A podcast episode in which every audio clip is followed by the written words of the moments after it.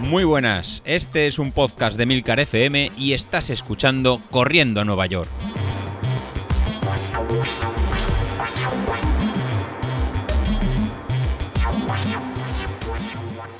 Muy buenas a todos, ¿cómo estamos? Bueno, el tema es que desde hace varios días eh, me están escribiendo personas que después de escuchar el podcast pues se están animando, se están animando a, iniciar también un poco, no el reto de correr en Nueva York, que eso pues seguramente es lo de menos, pero se están animando a hacer deporte. Mm, gente que estaba en, que estaba o que está en la misma situación en la que estaba yo, que habían hecho deporte anteriormente, que se estaban un poco abandonando, que habían cogido cierto peso y que en cierto modo, pues escuchas a alguien que inicia pues un poco eh, ese reto personal de ponerse en forma y te animas, te animas y te vienes un poquito arriba y empiezas a coger un poco eh, ese hilo, ese carro que, que pasa por delante tuyo y que en cierto modo pues te viene bien para, para ponerte otra vez en marcha. ¿Qué es lo que el problema que me está escribiendo la gente y qué problema tienen? Pues sobre todo es el tema de cómo medir sus pulsaciones. Sobre el tema de las pulsaciones hay una cosa que es un poquito eh, peculiar y es que al final tú puedes, eh, primero que es recomendable, primero es recomendable saber cómo tienes el corazón, saber eh, si eres de los que se les acelera rápido o de los que te cuesta mucho que suban las pulsaciones es recomendable saber en qué rangos te mueves. Es recomendable también saber si, si, estás corriendo a muy altas pulsaciones o a medias o a bajas. ¿Por qué? Por el estado físico. También, pero también sobre todo porque necesitas saber en qué rango de zona te estás moviendo cuando entrenas. ¿Y esto es importante? Pues sí, es bastante importante porque en función del de, eh, rango de entrenamiento en la zona de pulsaciones en el que está, el cuerpo o los músculos consumen un tipo de combustible u otro. Eh, hay veces que los, que los músculos consumen la grasa que tenemos acumulada en el cuerpo, hay veces que los músculos consumen el azúcar, el glucógeno que tenemos acumulado, y es importante saber porque puede ser que estés en un periodo de adelgazar, con lo cual te interesa consumir y eliminar grasa, o puede ser que estés en un periodo de, afinamiento, de carrera, en el que ya estás muy fino, necesitas seguramente eh, controlar el cuerpo, no necesitas en un momento dado consumir más eh, glucógeno, más azúcar de la que en ese momento necesitas, porque por lo que sea, no sé, hay, mil razones. El tema es que es muy interesante que, sepamos las pulsaciones a las que estamos corriendo.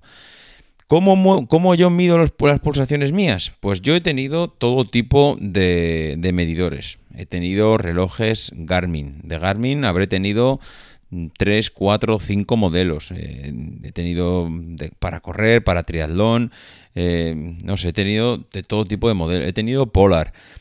Eh, he tenido Sunto, he tenido, mm, la verdad es que bastantes mm, relojes, medidores de pulsaciones, porque hay que reconocer que para medir pulsaciones casi vale cualquier reloj. Es muy sencillo medir pulsaciones. Te diría que es casi lo más básico que hacen los relojes mm, deportivos hoy en día, que es medir pulsaciones. Y además lo hacen muy bien. Porque tú puedes tener un reloj muy avanzado, pero lo de las pulsaciones es una característica súper básica y además ya te digo yo que no va a hacer falta que te gastes una gran cantidad de dinero. ¿Con qué mido yo las pulsaciones? Pues yo la mido con el Apple Watch. Mm, y me diréis, ¿pero qué me estás contando? ¿Pero cómo vas a medir las pulsaciones con el Apple Watch? Pero si eso no es un reloj deportivo.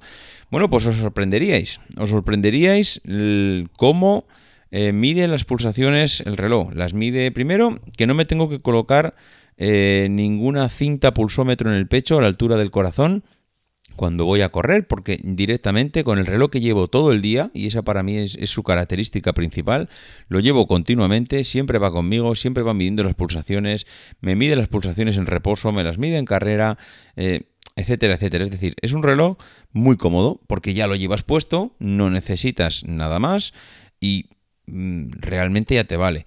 Eh, ¿Es preciso? Pues es muy preciso, realmente es muy, muy, muy preciso.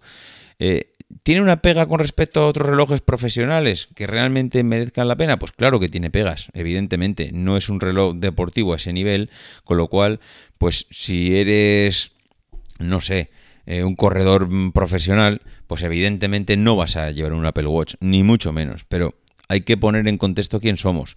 Somos auténticos amateurs, somos aficionados, somos vamos, eh, personas, somos padres de familia que salen a correr de vez en cuando. Con lo cual, ¿necesitas una precisión astronómica en tu reloj de muñeca? Pues no, no. Vas a analizar los datos después, viendo gráficas, realizando entrenamientos específicos en base a las gráficas que han dado tus pulsaciones en carrera, vas a medir el lactato, vas a... Pues no, yo por lo menos. Entonces, claro, si no vas a hacer ese tipo de mediciones profesionales, eh, entonces, no sé, gastarte eh, un, nuevamente en un reloj, pues 100, 200, 300, 400, porque claro, en estos relojes hay lo que te quieras gastar. Entonces, a mí no, me, no me aportaba nada comprarme un reloj nuevo, que tengo que estar cambiándomelo todo el día, que tengo que estar preocupando por cargarlo, que mm, me va a dar la misma información que tenía antes que además con el reloj que tengo ahora puedo salir con los auriculares, con los AirPods y puedo y están conectados, llevo mi música en el, en el reloj, con lo cual en el mismo reloj tengo las pulsaciones, tengo la música, me hace de GPS, si me llaman por teléfono puedo recoger la llamada, es decir, para mí el Apple Watch ahora mismo es imprescindible como, como reloj. Entonces, cuanto más cosas pueda concentrar aquí, mejor. Eh, Problema con respecto a, otros relojes. Primero, el precio. Es un reloj caro. Hay que reconocer que es un reloj caro, pero también aporta más cosas. Y segundo, a nivel de pulsaciones, pues tiene un pequeño lag. Es verdad que cuando compras un Garmin que va conectado a la cinta del pecho, por ejemplo, las pulsaciones que estás viendo en pantalla yo diría que son mm, instantáneas. Se puede decir prácticamente que van en tiempo real. ¿Qué problema tiene el Apple Watch? Pues que tiene un pequeño lag. Desde que hace la medición o mientras está haciendo la medición hasta que te muestra en la pantalla o hasta que termina de hacer la medición y te muestra la pantalla, pues no es tan rápido como eso. Igual tarda uno o dos segundos en realizar la medición. Y eso, pues igual a alguien le parece un problema, a mí realmente no. A mí que me marque las pulsaciones con dos segundos de retraso, pues no me parece un problema. De hecho, pues eh, antes de ayer cuando estaba haciendo las las eh, series, yo sé que cuando llegaba a la parte superior de la cuesta, que estás en la parte más, más jodida, vamos a decirlo así, haciendo las, haciendo las, las series, y es cuando más alta tienes las pulsaciones, pues en el momento que estaba llegando me marcaba 170 pulsaciones. Cuando estaba volviendo, bajando la cuesta, eh, trotando, soltando un poco, relajando la musculatura, a medida que iba bajando, me iba subiendo. Es decir, durante los primeros metros de ya la, de terminar las series, en vez de 170, me marcaba 173. Es decir, habían pasado 2, 3, 4, 5 segundos desde que yo había terminado y el reloj seguía subiendo las pulsaciones. Es verdad que tampoco el corazón es algo, vamos, no es una máquina de precisión que en el momento justo que terminas deja de latir a esa, a esa velocidad. El corazón también tiene una inercia y desde que tú terminas hasta que él empieza a relajarse, pues también se nota. Pero bueno, a lo que voy es que se nota que hay un, un pequeño lag desde que terminas o desde que te está midiendo la pulsación hasta que te la muestra. Eso para mí no es importante y mm, pues me ayuda mucho más otro tipo de cosas como las que tiene todo integrado, que ya he dicho que llevo las pulsaciones, llevo eh, las notificaciones si llegan a mi teléfono que me lo he dejado en casa, si me llaman por teléfono puedo contestar con, con los AirPods, llevo la música, bueno, al final pues es un conjunto y a mí me sirve. Tiene un problema que eso tendré que analizarlo mm, de cara a futuro. Y es que si quiero llevar esto a una maratón, en una maratón estaré seguramente alrededor de las 4 horas corriendo. No me va a durar la batería. Mm, por lo que estoy viendo, esto me consume un 30% de la batería del Apple Watch a la hora. Con lo cual me voy a un 120% de batería que evidentemente pues no hay. Mm, entonces ahí tengo un 20% de falta de batería que ahora mismo es un problema. Pero bueno, mm, no sé, no sé cómo solucionaré este tema. Me obligaría a llevar el teléfono a, la maratón para que el GPS, que es lo que consume más batería del Apple Watch, pues el GPS no tire del reloj, sino que lo, le pase la información del teléfono, con lo cual el reloj no tenga la información encendida.